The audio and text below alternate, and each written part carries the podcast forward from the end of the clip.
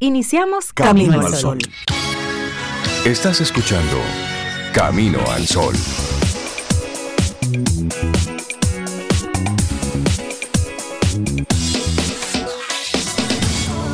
Muy buenos días y bienvenidos a Camino al Sol. Es lunes y estamos a 5 de diciembre año 2022. Buenos días, Cintia Ortiz, Sobeida Ramírez y a todos nuestros amigos y amigas Camino al Sol oyentes. Buenos días, ¿cómo están? Hola, Rey, muy buenos días. Yo estoy muy bien, espero que Cintia también, Laura Sofía y todos nuestros amigos Camino al Sol oyentes, que estén bien todos hoy. ¿Tú estás bien, Cintia? Yo estoy muy bien. Qué bueno. Gracias por preguntar. Yo estoy Ah, muy bien. Espero que tú también. Sí. Y Rey también. Ahí te veo con una camisa muy bonita que Ay, parece que te la mandaron de Buckingham. Está llena de coronas y cosas así, como de la realeza. Está- Pero está muy bonita, te queda muy bien. de la piña, pero bien. Y Rey, espero que estés bien. Estoy bien. Rey como que lo visitó ayer un, virus. Sí, sí. Una mococoa No lo rara. ponga muy cómodo. Dile que se puede ir ya hoy mismo. Sí, no, ya anoche Ya, yo lo zapateé. Entonces, hoy voy a estar aquí con ustedes, Ajá. eh, presente. ¿m? Presente. Pero es posible que escuchen algunos de mis silencios. Sí, Pero claro. estoy aquí, en sí, pie. pero está ahí, pero eso Sí, está ahí. porque, porque voy a tomarme el día. Sí, sí, sí, yo estoy aquí con ustedes, apoyándoles, acompañando a nuestros amigos y amigas Camino al Sol oyentes, pero, pero sí voy a estar hoy casi como un oyente de Camino Sí, al sí, Sol. sí, está tranquilo. bien. Agradecemos mucho que Hay que cuidar esa vocecita. Hay que cuidarse. Así es. Y cuando, y cuando toca, toca. Así es. Bueno, y recordarle a nuestra gente que pueden conectar con nosotros a través del 849-785-1110, nuestro número de teléfono. Ahí está la aplicación de WhatsApp. Y recordarles que también nos pueden escuchar a través de internet, Claro. caminoalsol.do, desde donde conectamos con oyentes en todas partes del mundo. Y esto es un pañuelo, señores. Sí. Y qué bonito saber que, que nos escuchas por ahí, caminoalsol.do. Pero aquí en República Dominicana nos escuchas a través de estación 977. Y si estás en la calle, estás en el tapón y se complica un poco eh, un radio particularmente, pues también te invitamos a la web caminoalsol.do. Ujú, así es. Y también a través, que eso me encanta, de Radio Garden. Ay, sí. Lo buscan ahí esa, esa aplicación maravillosa que se escucha en las emisoras del mundo. Ahí está Camino al Sol. Ahí también. está Camino al Sol, así es. Nuestra intención para esta mañana, me encanta, llegar a un conformismo sano. Pero, Sano. pero pues sí. Sí, sano. Y esto es a propósito de la pregunta, ¿cuánto es suficiente? ¿Cuánto es suficiente? ¿Cuánto es hasta aquí está bien? Sí, sí, Entonces, sí. ese conformismo sano nos lleva a decir, mira, de esto ya está bien, vamos ahora a otra cosa, o con esto ya yo tengo muy bien y puedo tener entonces otro tipo de Sí, experiencias. porque entre, a, a veces entra uno en, en unas dinámicas terribles que, que no te dan paz solo por ir detrás de algo, lo que sea, pero obsesionado con eso. Y a no, veces ese algo te llega, pero no te llega en la intensidad que tú querías. sí, Yo- tú querías más de lo que te llegó y, y te quedas como con ese pendiente cuando ya la vida te mandó eso, Te- para que tú te muevas a lo que ya. sigue. Sí, Claro. a mí me encanta. En, en, en Netflix yo no tengo nada que ver con ella. Yo lo menciono porque realmente me gustó mucho. Hay una chica que se llama Liz Pereira, que ella hace stand-up comedy. Ella es, Y ella es tiene- una, colo- una comediante colombiana. Sí. Y ella tiene un programa, un- una puesta en escena que se llama Promedio, Persona Promedio. Ah, sí, la persona, la gente promedio. Mira, eso es, como diría un amigo de nosotros, un, un tatequietismo. Un baño de realidad. Un baño de realidad. Y ella lo que dice es porque nosotros nos han enseñado todo el tiempo que tenemos que destacar y hay que ser el mejor en algo y hay que ser el primero. Y da la el milla pri- extra y el 110%. Exacto. Y, dale. Y ella decía, hay mucho valor en ser promedio. No tienes que ser ni alta, ni pequeña, ni gordita, ni flaquita, ni bonita, ni fe. O sea, promedio. Normal. Eres perfecta. Sí. O perfecto. Sí, claro. Y Mira, a mí me gusta mucho ese mensaje porque es un mensaje hasta de salud mental, Rey. Claro, por supuesto, lo que pasa es que siempre estamos apostando y a nuestros hijos lo vamos llevando a eso. Ese a, que límite. sa- a que saque una A. Y como, y como muy poco Y una, una A B. en todo. Sí, Exactamente. si fuera una cosa, es en todo que se Entonces, exige. no, hermano. No lo podemos tener todo de todo. Entonces, ¿hasta cuánto es suficiente? ¿Cuánto de esto ya es para nosotros decir, mira, ya está bien? vamos a seguir con otra cosa. O entender, a propósito de lo que tú mencionabas a Ali Pereira, recuerdo ahora un, un artículo que salía sobre, sobre la inteligencia artificial que decía que la ventaja que tenemos los seres humanos sobre la inteligencia artificial es que somos imperfectos. Entonces, con la inteligencia artificial, eso, un disparo, eso son... Inteligencia artificial. Inteligencia artificial. Sí. La inteligencia artificial apuesta a la perfección. Y todo lo que están mostrando es perfecto. Entonces, el humano no es perfecto y no va a lograr nunca esa ejecución perfecta, no va a lograr nunca ese 10. Entonces, dentro de esa imperfección es que están las diferentes sutilezas que puede entonces el, ser humano simplemente hacerse un, espacio. Porque llega un momento donde ante tanta perfección, ante todo perfecto, ¿qué más se puede hacer? Entonces, llegar a un conformismo sano, eso forma parte de. Y esa es nuestra intención, nuestra actitud camino al sol en el día de hoy. Así es. Y hoy es 5 de diciembre y en el colegio nos enseñaron que un día como hoy llegaba Cristóbal Colón a, nuestra isla durante su primer viaje al continente americano, al que, al que llegó por error, porque él andaba buscando llegar a la India. A las islas, a las de las Indias. Así es, pero un día como hoy, 5 de diciembre del año 1492, llega Cristóbal Colón. A mí no me gusta mucho el término descubre, estábamos no, aquí. No, no, es que lo de nosotros fue una chepa. Él y ya se descubrió en Samaná que estábamos aquí hace mucho tiempo. Él salió a buscar nuez moscada, yo canela, creo que, que, clavo dulce. creyendo que había llegado a la China. Yo creo que él ni se enteró de Él, él ni se enteró de dónde fue que llegó.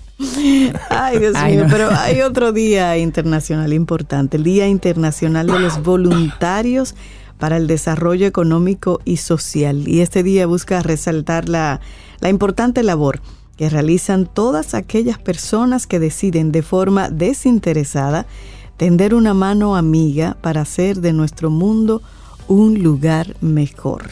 Día de los Voluntarios. De forma desinteresada, subrayado en negrita. Subrayado ahí en negrita. Y también hay otro día mundial, es el Día Mundial del Suelo. Y esto es a propósito de, un evento que se realiza contra la contaminación de los suelos. Y esto es promocionado por la FAO. Así es que hoy es el Día Mundial del Suelo. Para hacer también, por supuesto, un, un, desecho responsable de cosas que contaminan el suelo. Claro. en los talleres, el aceite que sacan de los vehículos que ya no sirve, ¿cómo lo desechan? En las industrias, los desechos tóxicos, cómo los vierten. Es decir, cuál es el uso que se le da a todos esos elementos que al final le hacen mucho daño al suelo. Así es. Y ese es el llamado. Bueno, y hoy está de cumpleaños un colaborador muy querido de Camino al Sol, que va a estar por va aquí. estar aquí hoy va a estar por aquí. Que va a estar por aquí. Se le dará su abrazo presencial. Le, cantaremos cumpleaños feliz. César Cordero desde el Carnegie Dominicana está de cumpleaños hoy. Así que si lo ves, si lo llamas, si lo conoces, por favor, dile que desde Camino al Sol, digo, aquí se lo vamos a decir. Sí, pero que se lo vayan adelantando. Pero se lo vayan adelantando. que vayan dando un avance. Que muchas, muchas felicidades para él. Arrancamos nuestro programa Camino al Sol. Son las 7, 10 minutos en la mañana. Es lunes, estamos a 5 de diciembre. Sí, te voy a mencionar varios nombres, Rey Cintia. Mira, el doctor Yaso, Neno, Milicen Payán, Fátima Lorenzo, Carlos Redán ellos amanecen con nosotros. Sí. Pues buenos días para buenos todos días para gente fiel, buenos días, un gran abrazo. Un y por muchos años. Sí, constante. Los titulares del día en Camino al Sol.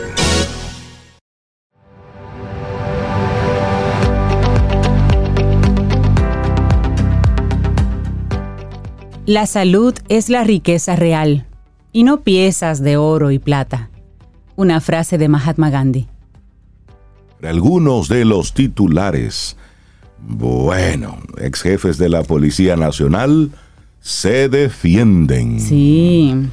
Diez ex jefes de la Policía Nacional consideran como una afrenta inaceptable y un atentado contra su honor y dignidad como ciudadano y como servidores públicos las declaraciones del comisionado ejecutivo de la reforma policial al afirmar que la corrupción en la policía Comenzaba en la dirección general hasta el último raso. Se podrán defender, pero este señor dijo de su ronco pecho, y no creo que se lo haya inventado. Puedo entender que los ex jefes se pongan bravitos ahora y se sientan honorables, pero las pruebas están ahí. ¿De dónde este señor Vila sacó esta información? ¿Mm? ¿De dónde la sacó? Entonces, bueno, él dice y ellos responden. Ese es el primer titular. Por lo pronto, los ex jefes que se sintieron aludidos salen a defender su gestión al mm. frente de la Policía Nacional. Bueno. bueno, cambiamos de tema. Pero seguimos aquí en República Dominicana. Mira, es una buena noticia, les comparto. Rostro nacional en la mayor inversión privada del país. El sector empresarial dominicano ha mostrado sus músculos poniéndole su rostro a la mayor inversión privada registrada en la historia del país, para lo que se han unido varios de los principales capitales nacionales. Han aunado esfuerzos y capitales para un proyecto energético en Manzanillo, Montecristi, que implica una inversión de 1.750 millones de dólares. Y como ellos mismos se encargaron de proclamar en la presentación de la iniciativa, sin un centavo del gobierno. No lo dicen como reproche, sino como reconocimiento de la confianza que despierta el país para los inversionistas privados. Por eso el mismo presidente Luis Abinader aplaudía a la par como un asistente más al evento. El mandatario encabezó el fin de semana el inicio de los trabajos de la construcción de dos plantas de gas natural, un muelle de descarga de ese mismo combustible y un gigantesco tanque de almacenamiento. La terminal de gas natural tiene un muelle de 850 metros, el tanque de almacenamiento tendrá capacidad para 200.000 metros cúbicos y cada generador de electricidad es de 420 megavatios para entre los dos totalizar 840 megavatios en gas natural. Esta terminal de gas y una de las plantas de 420 megavatios está a cargo de un consorcio que se llama Manzanillo Gas y Power, conformado por Investment Company, la empresa socia del Estado Dominicano en el Parque Energético Itabo. También está compuesta por Shell Gas y Power Development y Energías de las Américas. Y la segunda planta también está adjudicada al consorcio Manzanillo Energy, compuesto por Coastal Dominicana, Manzanillo Energy y Linsaica. Y al lado del presidente en el acto inaugural estaban figuras como doña Amelia Vicini Lluveres, que fue el rostro femenino de la familia Vicini presente, don Arturo Santana, Carlos Martí, José Miguel González Cuadra, los nombres y los empresarios de, más, más, más relevantes, digamos, en cuanto a tamaño de, de, operaciones en el país. Pero qué bueno que se unen para buscar una solución a algo del país y, como ellos dicen, sin un centavo del gobierno. Eso habla de confianza, así que eso se agradece. Claro, y buena noticia esa. Pero esta no tanta. Positividad diaria de COVID-19 pasó de 12.91% a 22.92% en una semana. Una comparación entre los boletines del Ministerio de Salud Pública correspondientes al sábado 26 de noviembre y este 3 de diciembre da cuenta del aumento de casos de COVID en el país, principalmente en el Gran Santo Domingo. El último sábado de noviembre se procesaron 1.819 muestras, de las cuales 150 resultaron positivas a la enfermedad respiratoria. En tanto que este 3 de diciembre se obtuvieron 1.404 muestras, pero se diagnosticaron más casos, 182, lo que se reflejó en la positividad diaria de ese día, 22.92% contra un 12.91% registrado el 26 de noviembre. En los ocho días, los ocho días de este análisis se acumularon 1.955 casos nuevos, elevando la cifra de confirmados en la República Dominicana a 651 mil casos. La tasa de positividad de las últimas cuatro semanas se situó este sábado en 5.92%, luego de haber estado en 3.05% hace una semana. En estos ocho días, el Gran Santo Domingo, seguido de las provincias Santiago y San Pedro de Macorís, han registrado las que más casos positivos presentan. De los 1.985 casos de COVID-19 acumulados en los últimos ocho días, 897 corresponden al Distrito Nacional, 578 al Gran Santo Domingo, 76 a Santiago y 74 a San Pedro de Macorís. Las áreas de COVID de los hospitales continúan despejadas. Sin embargo, en los últimos días se ha experimentado un leve aumento. Hay que prestar atención. Bueno, cambiamos, cambiamos de tema. Un grupo de estudiantes, y esta sí que es una buena noticia, un grupo de estudiantes de la Escuela de Ingeniería Eléctrica y Mecánica e Ingeniería en Ciencias en Computación y Telemática de la Pontificia Universidad Católica Madre y Maestra ganaron el segundo lugar del concurso iberoamericano de robótica espacial Caminante Lunar. Este concurso fue organizado por la Universidad Nacional de México, la UNAM, en colaboración con la Organización de Estados Iberoamericanos para la Educación, la Ciencia y la Cultura, con el objetivo de motivar a las nuevas generaciones al uso de tecnología de comunicación remota, que por supuesto será clave en las próximas misiones de satélites naturales. Entonces, los dominicanos ganadores que participaron con el nombre de Pucamaima Space Robot fueron Justin Bueno, Ilka Hernández, Patricia Di Máximo, Alvin Rodríguez y Ángel Richard, con la asesoría del profesor Rafael Batista. En primer lugar quedó un equipo conformado por la Universidad Nacional de Córdoba en Argentina. Y en esta convocatoria participaron 56 equipos de Latinoamérica, distribuidos entre los países de México, Ecuador, Argentina y República Dominicana. Esta competencia también buscaba generar capacidades y habilidades para el desarrollo de los conocimientos en el área de ciencias y tecnología espacial. Así es que felicidades a la Pucamaima y, en especial, pues por supuesto, a los estudiantes que estuvieron involucrados en esto. Claro. Y hay que exponer a los estudiantes universitarios a este tipo de competencias internacionales. Totalmente. Eso suma, eso es bueno. Además, nos sube la barra.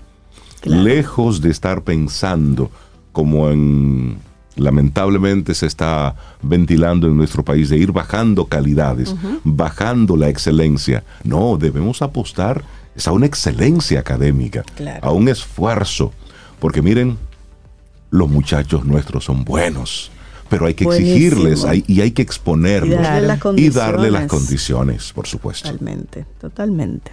Así es. Bueno, ayer fue noticia que muere el ex senador Amable Aristi Castro. Se presume que falleció debido a un infarto cardíaco. Rápidamente recogemos la noticia. El dirigente político Amable Aristi Castro murió la tarde de ayer domingo en Higüey, provincia de la Altagracia. Según las primeras informaciones, sufrió un paro cardíaco en su hogar luego de participar en la inauguración de una plaza comercial. Fue trasladado a una clínica, la clínica Peroso, donde falleció. Aristi Castro, de 73 años, nació en la comunidad del Bonao, en Higüey, provincia de la Altagracia, un día 10 de mayo del año 1949. Era presidente del Partido Reformista Liberal, el PRL, esto desde el año 2015. Comenzó su carrera política en el año 1976 en el Partido Reformista Social Cristiano, por el cual fue electo dos veces diputado y siete veces senador. También presentó su candidatura presidencial por ese partido político en el año 2008. Fue cuatro veces presidente del Senado y ocupó en tres ocasiones la Secretaría General de la Liga Municipal Dominicana. Una una carrera bastante eh, activa desde su ingreso a la, política. Recordar que durante el 2015, tras su expulsión del PRSC, fue uno de los principales dirigentes ahí por 36 años, pero luego de su salida fundó entonces este partido, el Partido Reformista Liberal, una organización política por la cual fue reelecto senador en un acuerdo con el PLD para apoyar la reelección del presidente Danilo Medina. Luego en el 2019 continuó como aliado del PLD, pero eh, poco antes de las elecciones presidenciales y congresuales del 2020 cambió y entonces ahí anunció su apoyo a Luis Abinader, que en ese entonces era candidato a la presidencia por el Partido Revolucionario Moderno, al tiempo que manifestó nuevamente en ese momento su intención de reelegirse como senador.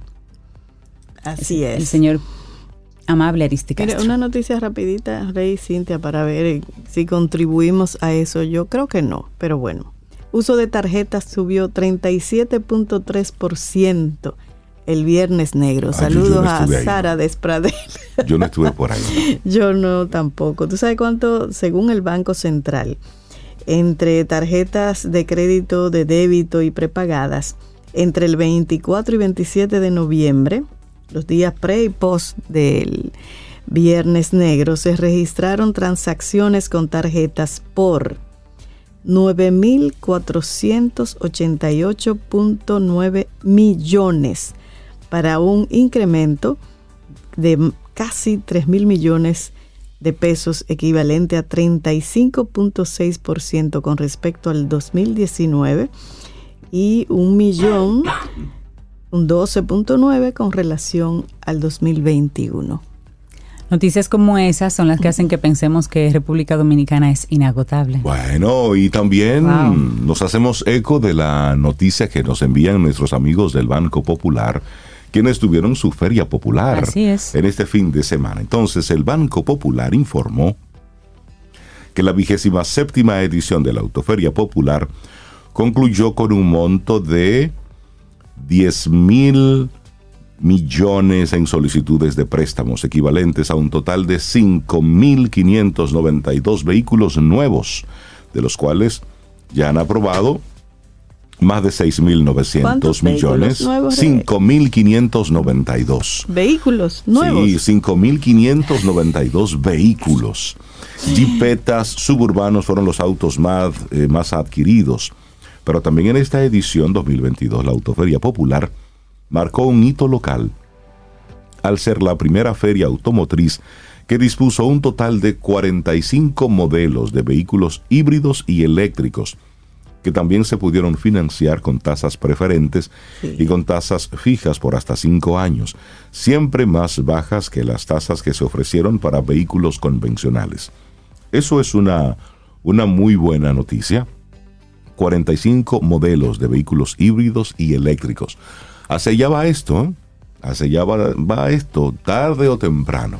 Y las eso, tasas para esos vehículos era preferencial, muy siete bien. punto algo menos de 8. Sí, exactamente. Sí, y los otros eran 13, 12, dependiendo. Así de- es que, muy bien, gracias por enviarnos la información y qué Sí. bueno que esta Autoferia Popular le está dando opciones a la gente. Sí, sí, sí, sí. Y muy buena promoción también Sí, sí. Buenísimo. Miren, hay una noticia para ambos. Ajá. Sí, los 40 años de Thriller, el Espérate, álbum más espérate. vendido. ¿Cuánto? 40 son. No, eso no es No, verdad. no, no, Cintia. 40 años. Revisa eso, por Esta favor. joya musical del fallecido Michael Jackson cumple 40 años. En la historia de la música a nivel mundial no se ha dado otro fenómeno como lo ocurrido con el álbum Thriller de Michael Jackson, con más récords que cualquier otro, como el más vendido, el ganador de más premios, el video más, más costoso, por lo menos en ese momento, costó Sí, sí. 800 mil dólares. Oh, todo el- Revolucionó la hace forma. 40, Dinero. Hace 40 años, eso era todo el dinero del El mundo. PIB de Sí. algunos países chiquitos.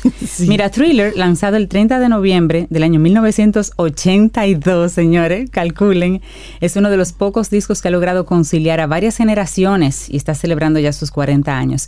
Si hay algo en lo que se ponen de acuerdo la gran parte de los que estuvieron involucrados en la creación de aquel álbum, incluido su propio productor, es que jamás habían soñado el increíble y hasta la fecha insuperable éxito de Thriller. Quincy Jones, Off the Wall, dice él, Off the Wall puso el listón bastante alto, pero lo que vino después con Thriller, creo que ninguno de nosotros estábamos preparados. Michael, la música y MTV lo llevaron todo a la estratosfera. Fue la perfecta convergencia de fuerzas. Hay que recordar que se llamaba Thriller, el disco, y una de las canciones también es Thriller, pero estaba Wanna Be Starting Something, The Girl Is Mine, Baby Be Mine, The Lady in My Life, Pretty bueno, Young, bueno, de- Beat It, Billie Jean. Billie Jean, sí.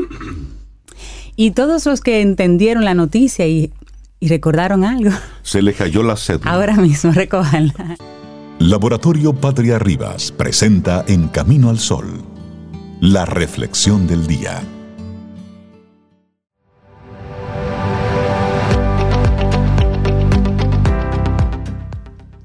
Pero antes de nuestra reflexión, una frase de Bruce Lee que dice, la derrota es un estado mental. Nadie es derrotado hasta que la derrota ha sido aceptada como una realidad. Entonces, eso nos lleva a nuestra reflexión en esta mañana. Vale la pena luchar por lo que vale la pena tener. Ay, Yo le sí, cambio la pena y pongo vale el esfuerzo, Claro. porque eso de pena no me gusta, pero creo que es válido. Es muy válido esto. Así es, pues empieza así, vale la pena reírse, la voy a cambiar entonces, vale el esfuerzo, reírse de tonterías e incluso de cuando en cuando también de las cosas serias. Ay, sí. Merece al menos un instante al día la sensación de que todo está en calma y otro la sensación de que todo es un caos. Merece unas palabras la persona que hoy te hizo un favor y aquella que hoy tuvo uno de los peores días del año y lo pagó contigo. Porque cuando más necesitamos que nos quieran, es quizás cuando peor nos portamos. Merece unas cuantas preguntas la persona a la que continuamente le contamos nuestros problemas, incluso si esa persona somos nosotros mismos. Nuestro cuerpo merece un paseo después de pasar varias horas quieto esperando con paciencia a que le llegue su turno. El aire, el sol, el viento o la lluvia merecen el reconocimiento de turnarse todos los días para acariciarnos el rostro y ponernos en contacto con la naturaleza, a pesar de que nosotros nos escondamos entre edificios tan altos que no nos dejan asomar la cabeza. Merece una oportunidad nuestro sueño, ese que guardamos en una cajita de madera, pensando que tiene la llave para acercarnos realmente a la persona que queremos ser. No es malo ser conscientes de que lo que en realidad entregamos a cambio de dinero no es nuestro trabajo ni nuestro saber hacer. Entregamos nuestro tiempo finito que se va y que ya no regresa. De esta forma entonces morimos al mismo tiempo que tenemos la oportunidad de resucitar a cada instante, pese a los que se empeñan en condenarnos y recordarnos nuestros errores para hacernos daño, porque nosotros también merecemos la pena una vida. Claro. Y merece más la pena elegir de manera inteligente dónde disfrutamos nuestro tiempo a preocuparnos por dónde gastamos nuestro dinero. Merece una ayuda las personas que ayudan y unas palabras de ánimo al menos aquellas personas que aún piensan que no todo está perdido y que después de todo y pese a las barbaridades que hemos cometido, la humanidad que se ahoga tiene solución. Merecen un voto de confianza aquellas personas que han dado un paso en la dirección acertada, aunque vengan del mismísimo centro del país del error. No olvidemos que si llegan hasta donde estamos, serán mucho más sabios y fuertes que nosotros. Merecen un respeto las ideas de todos, y especialmente las de las personas que llevan más tiempo viviendo y experimentando hablen de ciencia o de experiencia propias, no olvidemos que lo primero nace de coleccionar trocitos de lo segundo. O sea, la ciencia nace de coleccionar trocitos de experiencias. Merecen la pena las sorpresas, especialmente prepararlas, porque esa ilusión se puede comparar con pocas cosas. Y por supuesto, merece la pena quienes nos la preparan, porque se han preguntado cómo podrían dibujarnos la sonrisa más grande. También merecen la pena una buena canción, un buen libro, un buen cuadro, una buena película, porque todos guardan una historia que puede tener que ver con nosotros, o puede que no, que simplemente nos hagan reír, llorar, odiar o amar. Aún así no merecen la pena. Merecen nuestra indignación, por muy repetida que sea, las personas que se sienten con potestad para decidir sobre la vida de los demás impidiéndoles expresarse libremente mediante el error y la amenaza, utilizando como armas aquellas que matan y no aquellas que forman parte del diálogo que se basa en el respeto sincero y la escucha activa. Merece el perdón la persona que se arrepiente más que la que lo manifiesta y no lo hace. Lo primero tiene que ver con volverlo a hacer. Lo segundo tiene que ver con una cuestión de orgullo con la que al final cada uno deberíamos liberar de manera individual. Merecen la pena los héroes que se esconden en la cotidianidad y que mantienen con fuerzas de grito ahogado la estructura de un mundo extraordinariamente débil frente a la capacidad que hemos adquirido de destruir y de hacer daño. Y finalmente, tenemos poderes fantásticos, el de dar, el de construir, el de colaborar, el de compartir, el de expresarnos, el de defender, el de disfrutar, etc. Lo bueno es que todos pueden hacer que merezcamos la pena. O como decía Rey, que merezca el esfuerzo. Vale la pena luchar por lo que vale la pena tener. un escrito de la psicóloga Raquel Aldana que compartimos aquí hoy en Camino al Sol. Laboratorio Patria Rivas presentó En Camino al Sol, la reflexión del día. Ten un buen día, un buen despertar. Hola. Esto es Camino al Sol.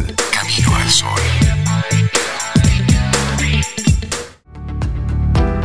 Y esta siguiente frase es de Robert E. Lee y dice, con mucha razón, es más fácil hacer que nuestros deseos se ajusten a nuestros medios que hacer que nuestros medios se ajusten a nuestros deseos. Totalmente de acuerdo. Seguimos avanzando Seguimos en este. Camino al Sol y le damos los buenos días y la bienvenida a nuestro querido amigo César Cordero que vino a celebrar su cumpleaños aquí con nosotros. ¡Cumpleaños, César!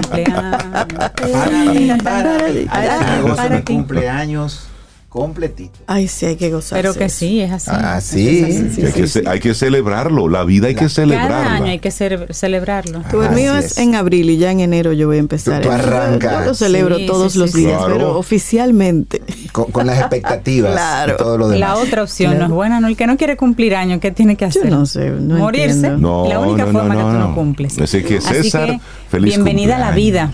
Gracias. Que lo pases muy bien. Y el mejor regalo, pasarlo aquí, comenzar el día así.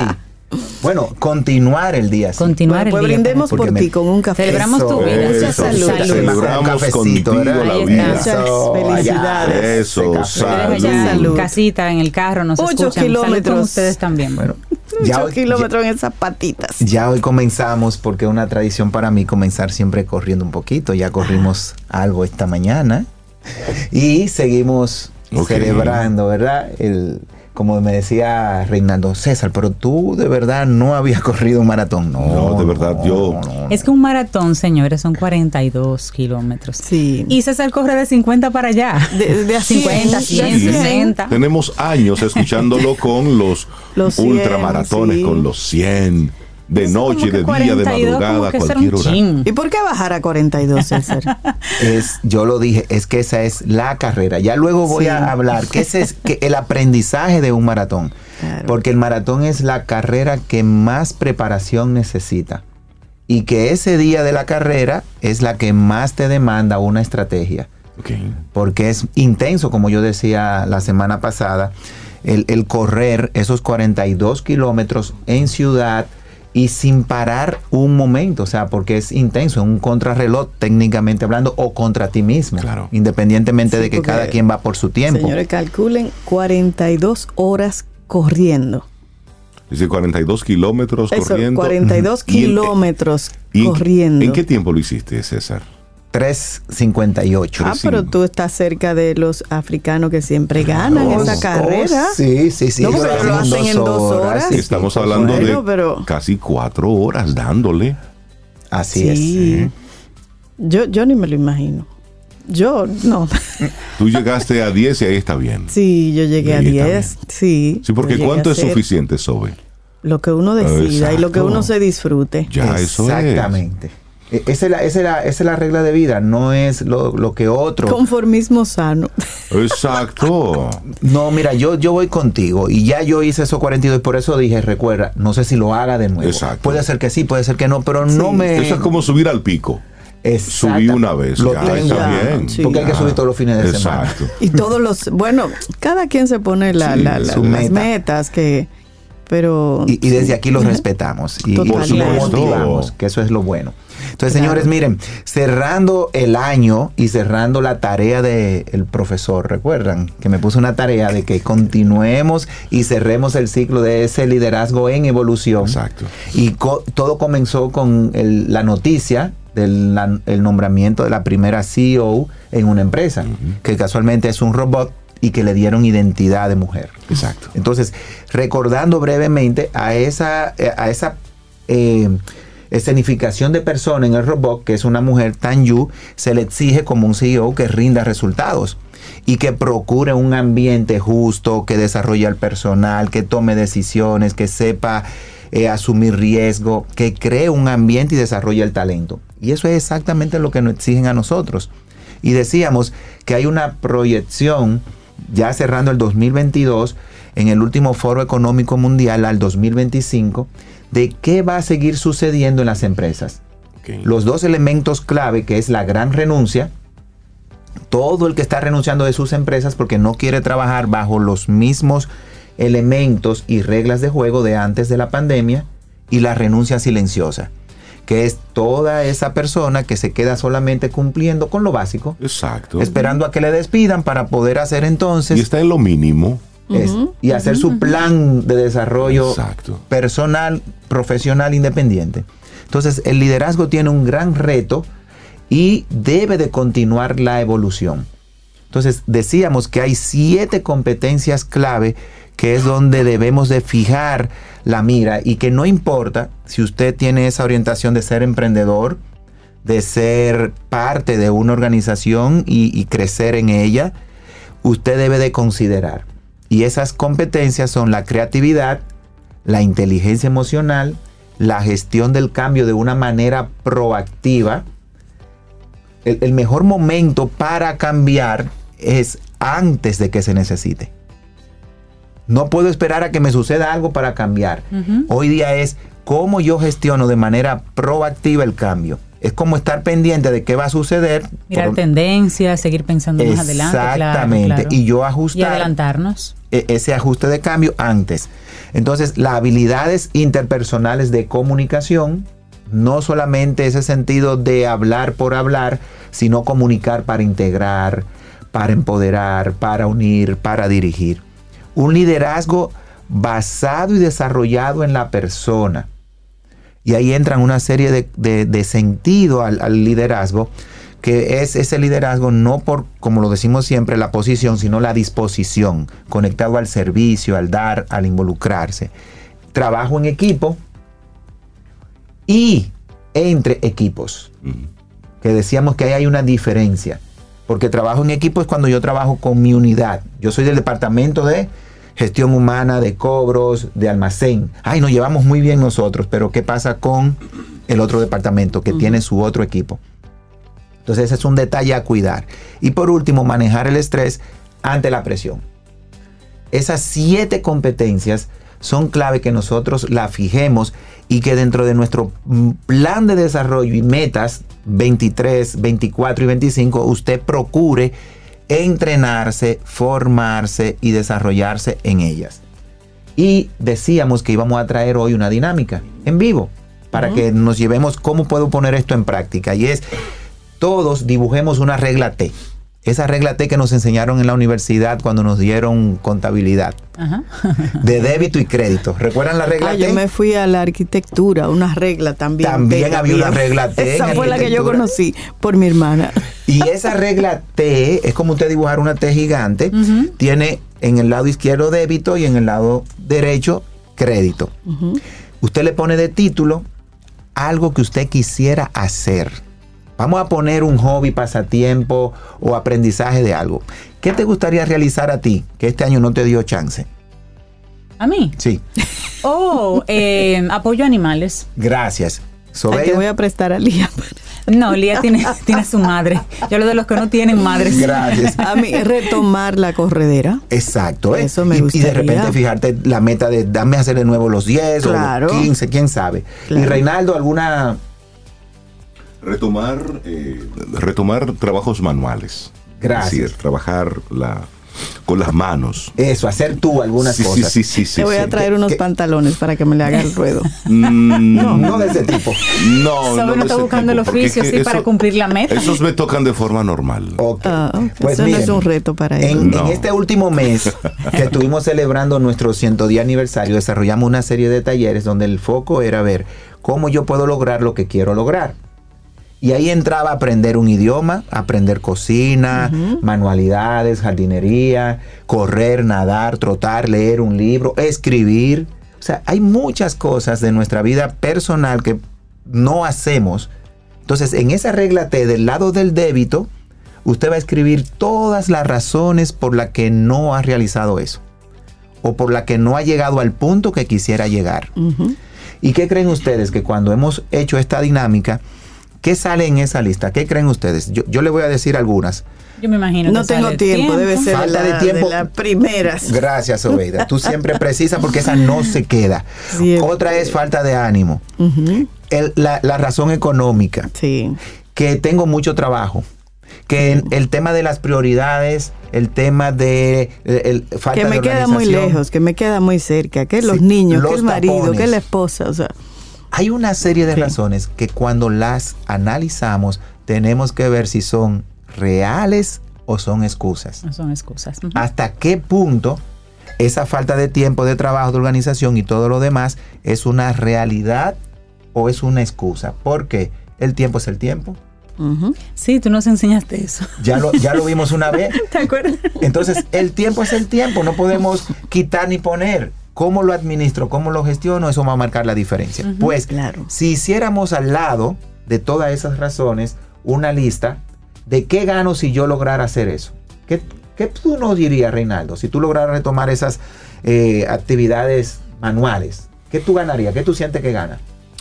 Tú sabes que es interesante porque como el trabajo que realizo es, es etéreo, es decir, es, está en el aire, hacer algo manual es tener un tangible, es hacer un algo físico que perdure. ¿Y qué satisfacción te daría? Te daría satisfacción, ¿verdad? Y tú ganarías Exactamente. satisfacción Satisfacción. de ver eso, Eso, realizado. eso yo lo hice. Gracias. Eso. Sobe, ¿qué ganaría? Yo, bienestar. Gracias. Bienestar. Ya, con ¿Qué ganaría. Cintia?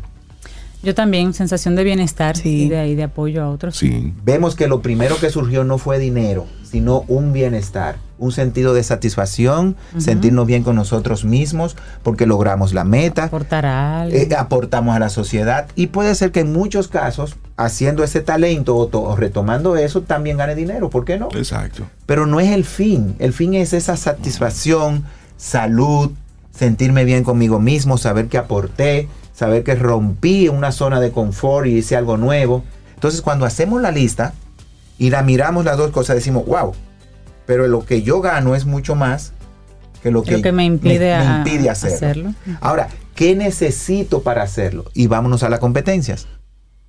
Creatividad. De repente es inteligencia emocional. Yo mismo romper eso que me está negando emocional y mentalmente, el no puedo. Y cambiarlo por un déjame ver, déjame hacer el esfuerzo. Gestionar el cambio, porque de- tengo que hacer ajuste en mi tiempo, en las cosas que estoy haciendo, en la priorización. Tengo que comunicarle a los demás lo que quiero. Claro. Y yo en eso soy, se lo digo, muy abierto. Todo el mundo sabe a mi alrededor cuáles son las metas que quiero en función de lo que me puede aportar. No es que yo ando en la calle con un letrero de que voy a correr, voy a hacer tal cosa, voy a hacer esto en la oficina, pero en cada una de mis metas, las personas que tienen que saberlo lo saben. Mis hijos, mi esposa, mi equipo de trabajo, personas que son relacionadas conmigo. ¿Por qué? Porque me sirven de apoyo emocional, de empuje, de recordatorio. Y por último, liderazgo, trabajo en equipo y manejar el estrés y la presión. Si esas siete competencias la llevamos para enfocarnos en esas cosas que hoy decimos que nos limitan el lograr lo que queremos lograr, les aseguro que podremos romper cualquier barrera. Y eso llevarlo entonces a un plan de trabajo al 2023. ¿Cuál es el reto para el 2023? saque un por ciento de lo que son sus finanzas, inviértalo en usted y en su desarrollo. Y si no es solo dinero, invierta tiempo en usted. Y ahí yo siempre le doy esa premisa y derecho de autor, copyright y todo a Reinaldo. Que tenemos 10 años diciendo aquí, y Reinaldo ha sido el primero desde hace 10 años diciendo que señores, todo lo que usted quiera aprender, hay una manera de aprenderlo gratis a través de lo que es la tecnología, el internet, el YouTube, el Instagram y todas las plataformas que hay. Muchísimo. Entonces, usted decide. O sea, yo sé de, de jóvenes y de adultos que han aprendido un idioma sin pagar un centavo en un instituto porque se han dedicado y enfocado Claro. su esfuerzo. Le ha costado el esfuerzo el ponerse la Poner disposición. el tiempo a eso, Entonces, el compromiso, claro. Pero siempre hay igual, un- igual pagando tú tienes que hacer un esfuerzo. Exacto. Siempre hay un payout. Claro. O sea, cuando Sobeida dice los 10 kilómetros, los 5, los 3, El primer pago de eso, ¿saben cuál es? Romper la rutina de levantarse a las 5 de la mañana, A las 4. O a las cuatro. Si, si voy a correr es a las 4. a las 4. O sea, yo hoy me levanté a las 4 Mira y la 15 cara de para poder correr lo que Sí, quería eso correr. es. Es- hay que romper. Eso es. Entonces, Mis deseos andan, andan por otros horarios. Entonces, nuestro Válido. consejo cerrando esta parte y este liderazgo en evolución es no se quede donde está. Salga de la zona de confort, Sí. rompa con la zona congelada, que es esa zona de miedo, y decídase a la, ir a la zona de reto, que es yo puedo lograr eso que me propuse, o retomar una actividad que ya tenía y dejé de hacerla. Entonces, trabajemos en nosotros, enfoquemos las competencias, abramos nuestra mente al cambio, verificando que sí o sí las cosas seguirán cambiando.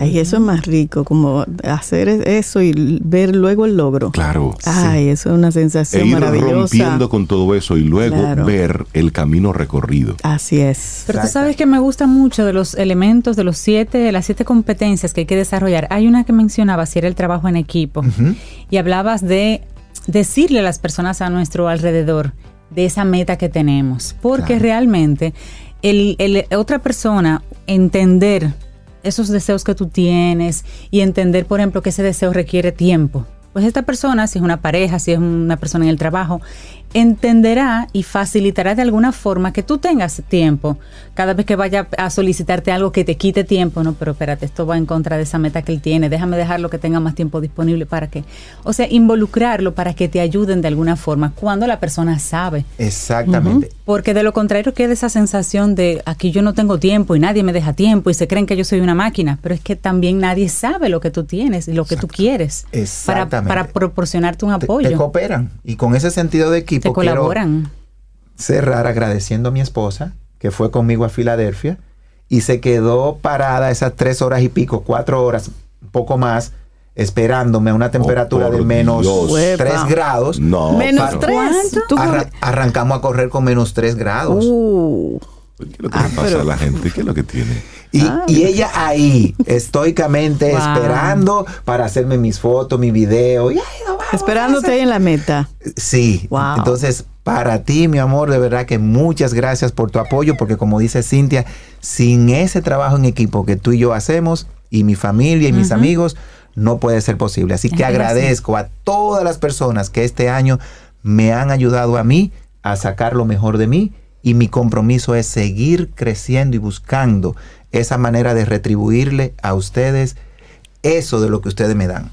Y esa tiene que ser nuestra actitud cerrando este año con mira al 2023. Buenísimo, César. Gracias por, por ese ejemplo y gracias por practicar precisamente con el ejemplo.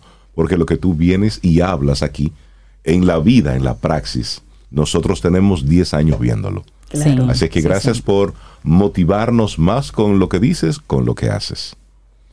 Y que tengas un cumpleaños muy feliz. Que la pases súper Que la, bien. Que la pases súper súper bien, súper bien. Siempre los cumpleañeros se aprovechan en su día, ¿verdad? Claro. Sobeida, en el día de hoy, yo me voy a quedar oyendo el programa Ajá. Life is Life de Opus. Life is Yo sé Life que tú la vas a. Ahí rodó una cédula por ahí.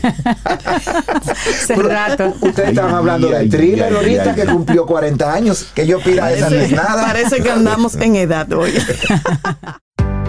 Tomémonos un café.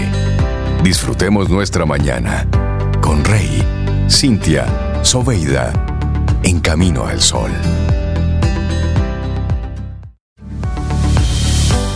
Y a mí me encanta esta siguiente frase.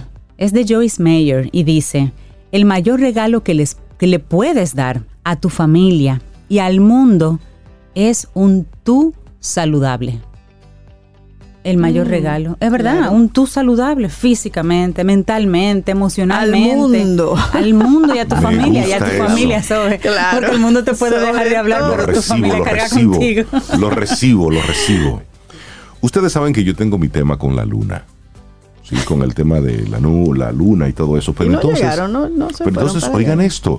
La nave Orión de Artemis primero, otra vez cerca de la luna, ya, pero a su regreso a la Tierra, tras abandonar su órbita lunar retrógrada distante y en su camino de regreso a la Tierra, ya la nave espacial Orión de la misión Artemis I volvió a entrar en la esfera de influencia lunar, convirtiendo a la Luna en la principal fuerza gravitatoria que actúa sobre ella, así lo informó la NASA. Orión comenzó ayer domingo su decimonoveno día de vuelo de una misión no tripulada de 25 días para explorar la Luna mediante el programa Artemis y luego enviar astronautas. La cápsula que lleva a bordo tres maniquíes y está enviando fotografías y videos en tiempo real a la Tierra, se prepara para una maniobra de sobrevuelo final de la Luna este lunes para luego emprender el regreso. Pero ¿se dan cuenta por qué es mi, temita ahí con la Luna? Entonces porque, si ya, porque, si ya porque si ya fueron, ¿por qué mandar ahora uno con maniquíes para ir probando, para ver cómo es el asunto? y después, ¿por qué hay que probar? Porque hay que probar, ya fuimos. ya fuimos. Ya fuimos. Pero bueno, ahí saben que está el tema con Orión de Artemis I. Mira, y hay una información sobre lo que se espera cada año de, de esta gracia navideña. Y Aduanas amplía a 45 días esta gracia. Le dejamos ahí la información. Esto es para dominicanos en el exterior. La gracia navideña consiste en una exoneración para la importación de regalos por parte de la diáspora. Pero me imagino que una cantidad específica de regalos, no un furgón ni dos furgones, nada por el estilo. Pero bueno, eh, amplía el periodo de gracia a 45 días para los dominicanos residentes en el exterior. Y esta gracia se inicia cada primero de diciembre y este año se va a prolongar hasta el 15 de enero. Anteriormente el periodo culminaba el 7 de enero. Los dominicanos residentes en el exterior que tengan hasta seis meses sin entrar al país van a poder aprovechar la facilidad y traer artículos hasta por 4 mil dólares exonerados de impuestos. Con esta medida, el Estado dominicano busca retribuir parte de los grandes aportes que hacen a su país los dominicanos residentes en el exterior quienes, a octubre del 2022, han aportado un flujo de remesas que supera los 8.125 millones de dólares. Y eso lo explicó Aduanas en una nota de prensa. Interesante. Sí, hasta 4 mil dólares de, sí, libres de impuestos. Eso está muy bien, pero es para personas que vivan en Estados Unidos. No es que yo vaya ahora a pasear y traiga artículos por 4 mil dólares. Sí, Hay que ser residente allá. Bueno, para acogerse a esa facilidad, las personas residentes en el exterior, consignatarias de los envíos, deben presentarse a las administraciones aduaneras, a las colecturías correspondientes, con su pasaporte, con sus facturas de compras, su pase de abordar y cualquier otro documento que demuestre que tiene más de seis meses sin ingresar al país y esa medida entonces va a ser aplicada siempre y cuando el ingreso de la mercancía haya sucedido en el periodo establecido por la gracia navideña, mm. ni antes ni después. Pero ah, bueno. Pero muy, muy, muy bien. Y Rey, te voy a actualizar un poco sobre el Mundial. ¿Ya has podido ver algunos de los juegos? Lo que dicen las noticias. Solamente. Sí. Ah, pues mira, Jude Bellingham, un joven de 19 años, lidera a Inglaterra para vencer 3 a 0 a Senegal y entonces Inglaterra pasa a los cuartos de finales de Qatar. También Mampé hace magia para que Francia le gane 3-1 a Polonia y también pase a los cuartos de finales en Qatar. Y bueno, hay una, una lista de, déjame decirte cómo va quedando la cuestión. Yo creo que Brasil perdió ante Camerún ayer, Rey, pero como quiera pasó a los cuartos de, finales. Y la, mm, la, tabla, como queda cada equipo, solamente te, voy a mencionar algunos para, em, para que vayamos mirando dónde vamos a ir a ver la final y quiénes van a estar en las finales de, de Qatar. Yo tampoco como que lo he seguido mucho pero déjame ver, Argentina le ganó 2 a 1 a Australia y también clasifica para los cuartos de, finales. Y Messi, tú sabes, siendo Messi. Pero bueno, ahí tienes ahí una un poquito de, lo que ha pasado en el, en el final. Ya van a cuartos de finales. Ahí se enfrentan y los equipos que vayan ganando, luego llegará el, el final. ¿Quiénes serán? Mm. Esa es la gran pregunta. No se sabe todavía. Esa es la gran pregunta. Pero sí, el, tema del, Mundial ha traído muchos temas eh, en Qatar. La, lo, que, lo que se ha estado viviendo en las calles, lo que ha estado viviéndose en la parte del turismo, lo que se ha estado viviendo en los estadios. Los hinchas, cómo han ido vestidos y o disfrazados. Ese ha sido otro tema. Sí. Otro tema, el estilo de los aficionados que ha despertado, por un lado, mucha algarabía, pero por otro lado, mucha polémica. Es decir, ya las clásicas camisetas de los colores de las elecciones se han ido quedando atrás. Lo que está luciendo ahora es, eh, bueno, mucha gente se ha estado disfrazando, utilizando las vestimentas propias de los Emiratos Árabes, del Emirato Musulmán, y los que los lugareños han considerado una ofensa. Porque usted, no, usted no es de aquí para que se esté vistiendo así. Entonces los hinchas se han puesto sus turbantes y demás. No se puede jugar con todo, ¿eh? hay que tener mucho cuidado y hay que tener algunos límites. Tú sabes que Eso el así. otro, el otro día hablábamos de las mujeres que son, están haciendo la función de árbitros Sí. en, en Qatar. Tres. Pues hay una mexicana de nombre Karen Díaz. Es una árbitra mexicana que pasó de cobrar 5 dólares, cobraba en sus inicios y ahora dirige Qatar y ella está haciendo historia. Ella es la jueza asistente, tiene 38 años y es la primera mujer que representa el arbitraje mexicano en una Copa del Mundo, un lugar alcanzado luego de una notable ascenso en su carrera y fue elegida como juez de línea para el partido, creo que lo habíamos mencionado, Costa Rica y Alemania. Sí. Ella debutó en la, li- en la Liga de México, en la primera división. Eh, eso fue en el 2016 y en seis años su trabajo la llevó a arbitrar desde las bandas, partidos de instancia finales locales y partidos internacionales. Pero tres mujeres, está también la, la brasileña Neusa Bach, otras de las re- representantes de América Latina, está también una francesa. Stephanie Frappart. Qué bueno, Sí, sí, sí, sí. Apertura. así es. Ten un buen día, un buen despertar. Hola. Esto es Camino al Sol. Camino al Sol. Y qué bueno es aprender. A nosotros en Camino al Sol nos encanta aprender cosas nuevas. Y si no son nuevas, entonces perspectivas nuevas. Y por eso tenemos ese segmento tan bonito con nuestros amigos de Seguro Sura, República Dominicana, que se llama Quien Pregunta Aprende con Escuela Sura. Ellos nos traen temas novedosos o perspectivas novedosas sobre temas que ya conocemos y manejamos. Así que no te pierdas nuestra próxima cita. Ya estamos trabajando en un nuevo tema para ti. Recuerda, Quien Pregunta Aprende con Escuela Sura. Bueno, y seguimos acá en Camino al Sol y como cada día tenemos estos colaboradores maravillosos que nos enseñan, aprendemos de ellos cada vez. Y aquí tenemos a una psicóloga clínica, ella también es coach, mentora de proyecto de vida, de autoestima y bestseller author. Oye, ¿te Sí, sí, sí, sí. En breve vamos a tener una, una conversación súper interesante con ella, así que no, te la, no te la puedes perder. No, y con un tema súper interesante también. Mientras tanto, hay un tema Que traemos nosotros, ¿verdad? Exacto, que ponemos nosotros en este, en este momento, y es sobre la tecnocracia. Tú sabes que a propósito de esto, se hizo un experimento precisamente con algo que nosotros en otros momentos hemos estado hablando aquí en, en Camino al Sol, la posibilidad, si no existieran políticos, por ejemplo, amigo Camino al Sol oyente, amiga Camino al Sol oyente, si no existieran los políticos, ¿cuál sería el sustituto de ese, de ese grupo de personas que, con buenas intenciones o no, pues manipulan y manejan un país? Bueno, surgió un movimiento, el movimiento tecnocrático, que quiso reemplazar a los políticos por ingenieros. ¿Y qué queda de ese proyecto hoy? Oigan cuáles eran las propuestas. Una jornada laboral de 16 horas semanales. Así arrancaba la propuesta.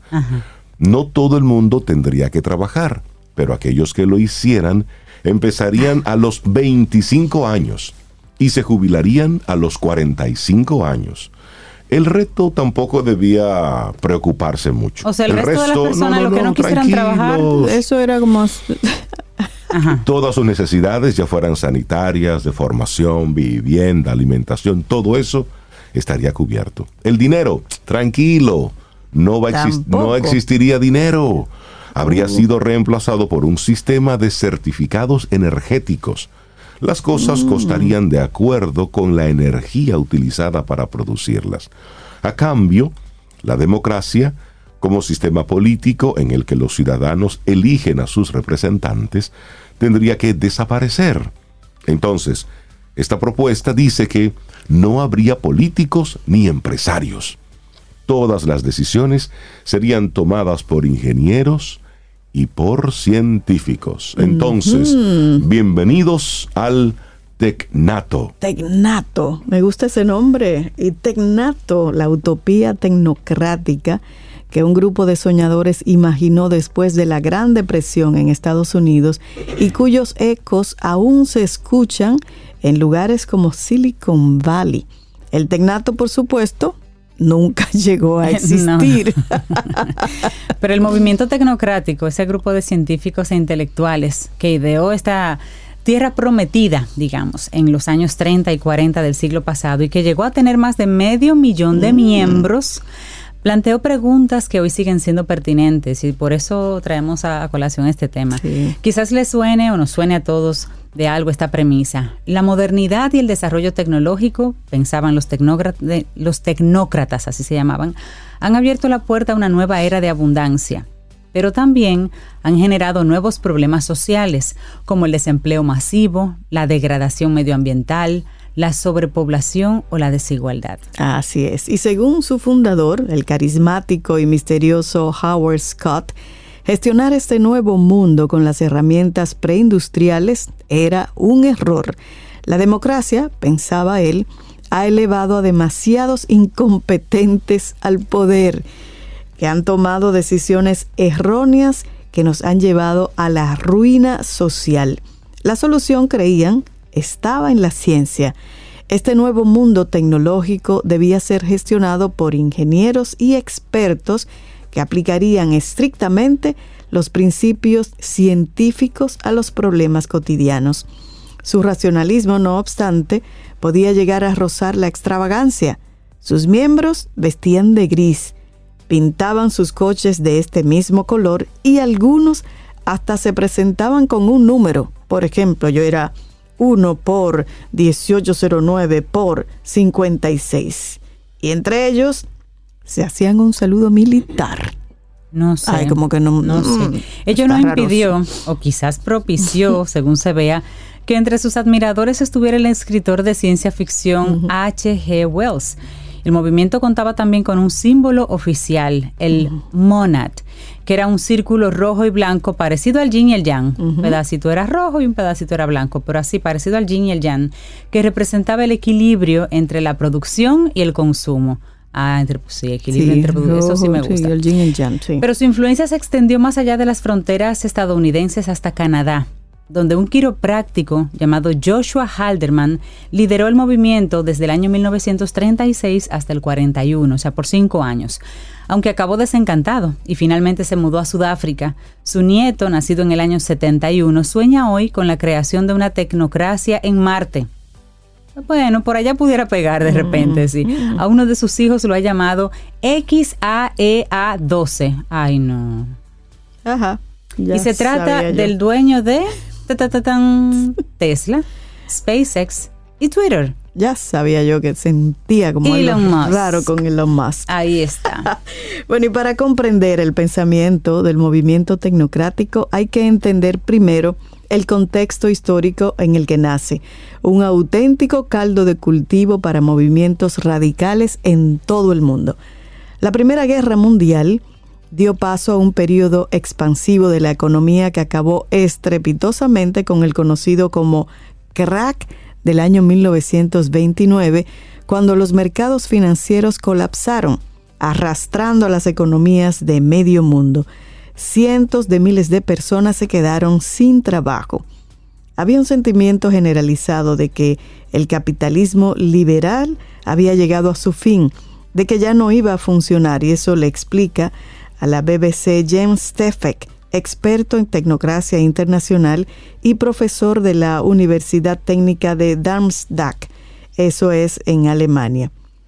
Y en esos años, el comunismo y el fascismo cobran fuerza en Europa.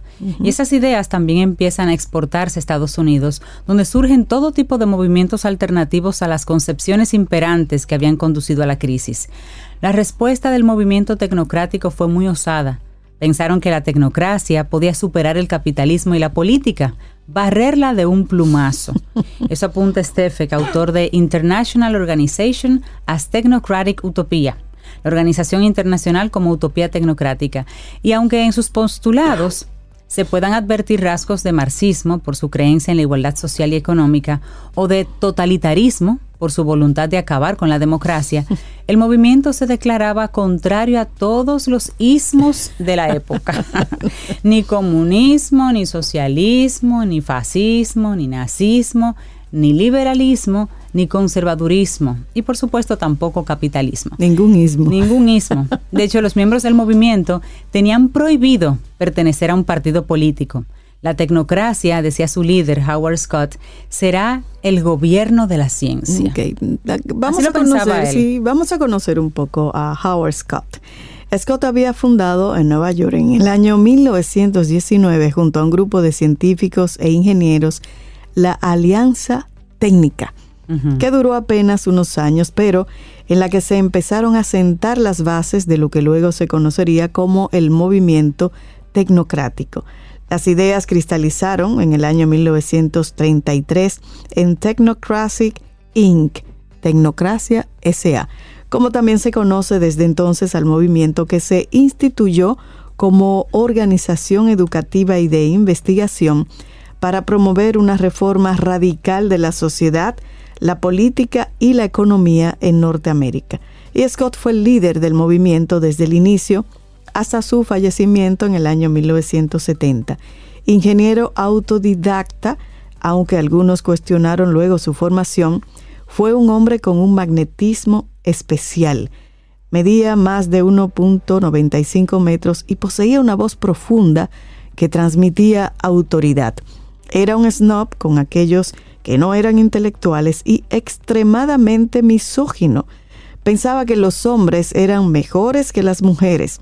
Vamos, eso era un producto de su época y eso lo revela Charmy Gilchrist, actual directora ejecutiva de Technocracy Inc. Sí, tiene que decir eso. y quienes lo conocieron describen a una persona persuasiva, inteligente y con buen ojo para la publicidad. Y para demostrar al mundo la fuerza de su movimiento, Scott abogaba por lo que llamaba simbolizaciones, grandes actos en los que participaban cientos de miembros para mostrar músculo. Aquí lo interesante es que vemos ese interés desde hace muchos años en, irse a un elemento radical o a una decisión o una postura radical cuando los países no ven en el gobierno y en los políticos respuestas concretas. Entonces quieren unirse como personas, en este caso como intelectuales, como científicos, a buscar respuestas porque no la ven en, otro, en otro ámbito. Puede ser peligroso. Yo no creo que un gobierno solo de científicos sea la, solución. Imagínate, sobre dónde quedaría esa parte humana cuando la ciencia simplemente te, tú sabes, mira hechos y toma decisiones partiendo de, ahí. Entonces el humano quedaría digamos, vulnerable en cuanto a esas decisiones. Pero si usted quiere leer un poquito más de eso, el movimiento tecnocrático, hay muchísima información. Lo traemos para que tenga otros titulares y vea otras cosas. Y recordar lo que decía al principio Rey, algunos de los planteamientos era deshacerse de todo el sistema de precios, que básicamente es la esencia del sistema capitalista. También ellos pensaban que el sistema económico estaba basado en la escasez y que se necesitaba mucha gente para producir y ellos entonces proponían que las máquinas podrían fabricar lo necesario para todo el mundo y de forma más barata. Y la abolición del dinero, cambiarlos por certificados energéticos Sí. Te paga lo que consume. Pero interesante, interesante. Eso de abolir el dinero era, es, una postura interesante. porque ellos querían con eso em, quitar lo que era la avaricia, la delincuencia y el otro extremo, la miseria. Pero bueno, interesante. Ideas que hay en el mundo que es bueno irlas, irlas conociendo. La vida, la música y las estrellas. En. Camino al sol.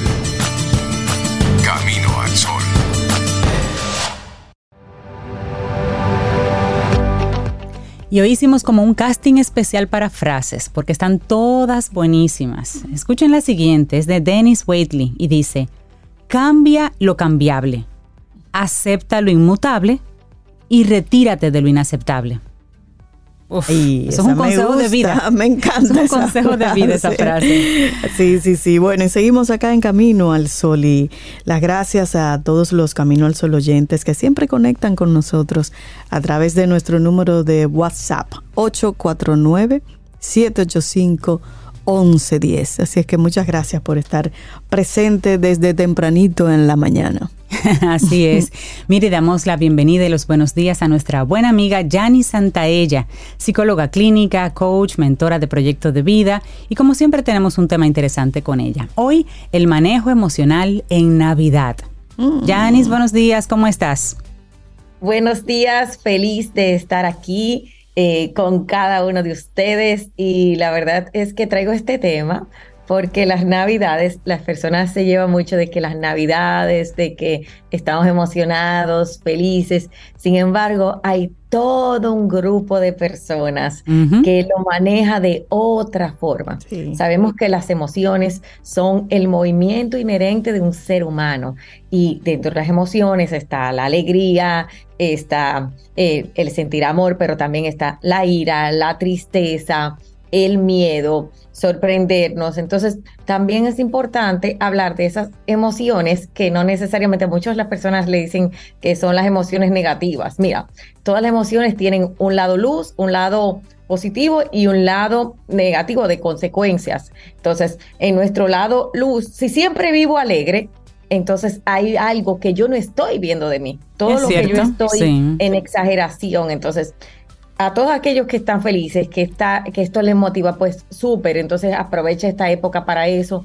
Pero las navidades, la primera emoción que nos trae nos, es un tema también de ansiedad, de está terminando el año, cómo yo manejo este término del año, cómo yo manejo este cierre, eh, o de las metas que no logré.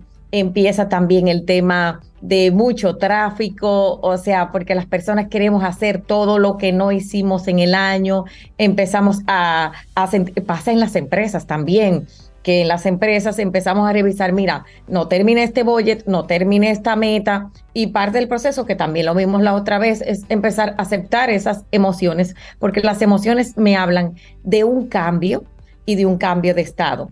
También está la ira empezamos a enojarnos con nosotros mismos, a enojarnos por lo que también no estamos pudiendo hacer y definitivamente la ira es una emoción de protección. Donde siento ira, estoy protegiéndome. Y por último, la tristeza. ¿Sabían ustedes que una de las mayores épocas de tristeza es de noviembre a febrero? Por eso mm. necesitamos cuidar más nuestras personas que sabemos que tienen alguna condición de depresión, algún trastorno, em, cualquier tema que hemos visto. Y hay personas que tienen una tristeza estacionalmente en este año, en, e, en, este momento del año. ¿Por qué? Porque nos recordamos, eh, a mí me pasaba que las navidades eran complicadas porque vengo de un papá adicto y la verdad es que eran horribles las fiestas. Mientras todo el mundo celebraba, yo me preocupaba que qué iba a pasar, qué iba a hacer mi papá. Señores, y yo mantenía esa, esa ese sistema de ansiedad. Sí, no, mira, Sobeida. Y yo decía de adulta, pero ¿por qué a mí me mortifican tanto las navidades? Y yo saboteaba el 24 y yo decía, ay Dios mío, ¿y para qué hay que vivir tanto eso? ¿Y, ¿Y por qué que la gente se pone tan alegre? ¿De qué es que es? Entonces, lo importante de la emoción que estás viviendo para todas las personas que nos escuchan y nos ven a través de los canales de YouTube, etcétera, es que tu emoción es tuya y está bien. Y que muchas veces esto nos está invitando a cenar, a sanar, a cenar una Navidad diferente, a crear algo nuevo para ti. yo, yo al principio me iba de viajes y después yo dije, ¿cuál es la Navidad que yo quiero? Muchas veces las personas, los salvadores que estamos dándole tanto a los demás, no nos damos cuenta que quizás lo que más necesitamos es un regalo para nosotros mismos, porque yo tengo un montón de personas que el 26 de diciembre empieza a decir quién les regaló, quién no les regaló, quién lo llamó, quién no lo llamó, hace una lista, tú sabes, a salirse de grupo. Sí, y se dice mucho también, Janis, que cuando las personas, por ejemplo, eh, dan, apoyan y ayudan, esas personas necesitan que se les pregunte ¿Qué necesitas tú? ¿Cómo te apoyo a ti? ¿Qué, ¿Cómo te ayudo yo a ti? Porque asumimos que el que siempre está ayudando, el que siempre está apoyando a otro, nada, está bien y no necesita a nadie. Y no nos molestamos si quieren preguntarles. Y saber, o sea, ¿qué tú quieres?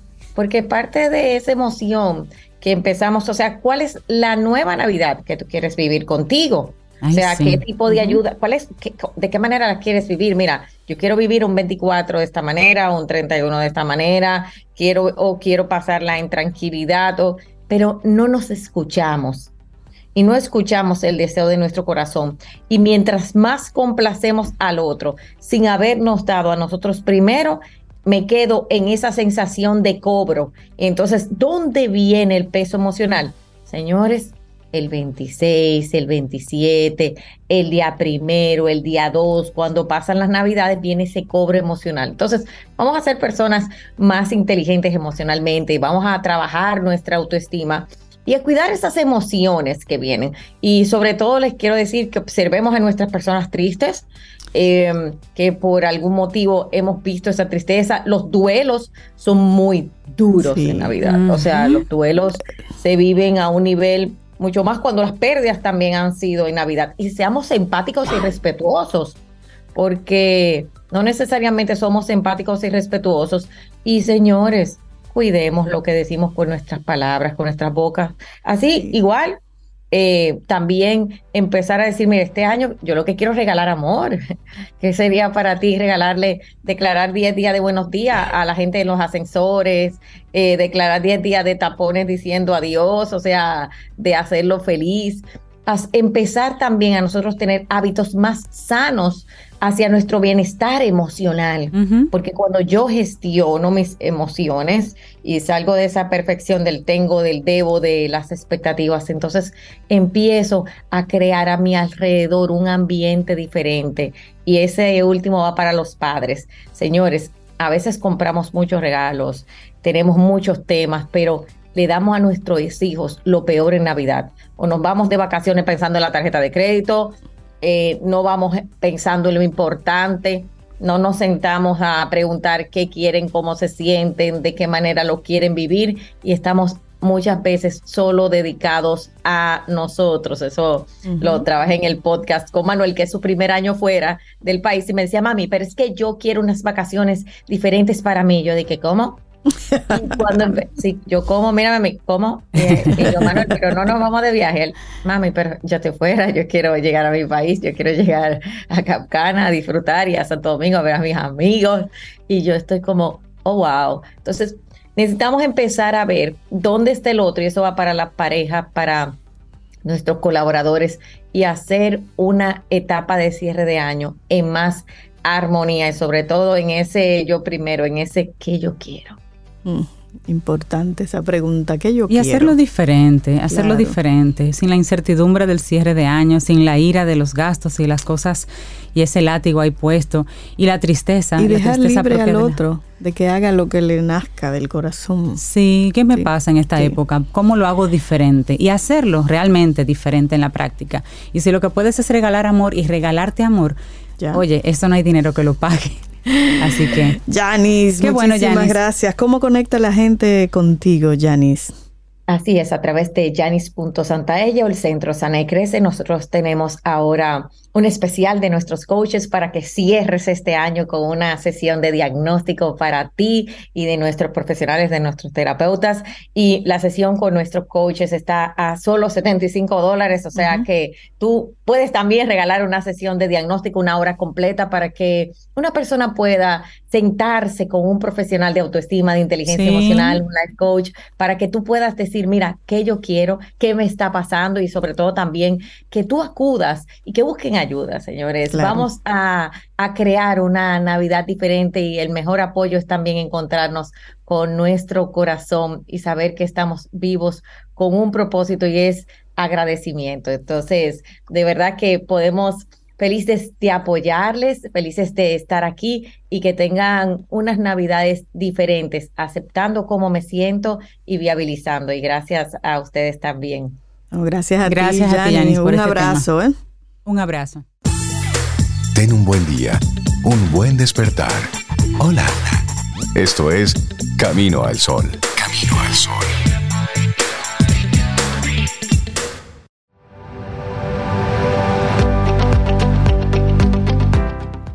Cuando luchas contra la realidad, siempre vas a perder. Una vez que aceptas la situación tal como es, no como quieres que sea, entonces eres libre de seguir adelante. Jennifer Young. Mm, me gusta esa frase. Bueno, y con ella llegamos aquí al final de Camino al Sol por el día de hoy. Y déjame ver si me sé lo de lo que dice Reinaldo, el mantra. Mañana, si el universo sigue conspirando, si usted quiere y si nosotros estamos aquí, tendremos un nuevo camino al sol. Y pedimos por todas las coincidencias de las estrellas para que todo eso converja. y sí, nos encontremos mañana. Así que tengan lindo día. Y nos vamos con unos músicos de descendencia africana. Todos viven en Canadá. Ellos se hacen llamar African Guitar Summit. Buenísimo. Y esto Oba y Ewa. Así nos vamos. Lindo, lindo día. Y esperamos que hayas disfrutado del contenido del día de hoy. Recuerda nuestras vías para mantenernos en contacto. Hola arroba caminoalsol.do. Visita nuestra web y amplía más de nuestro contenido. Caminoalsol.do. Hasta, una, próxima edición. Y pásala bien.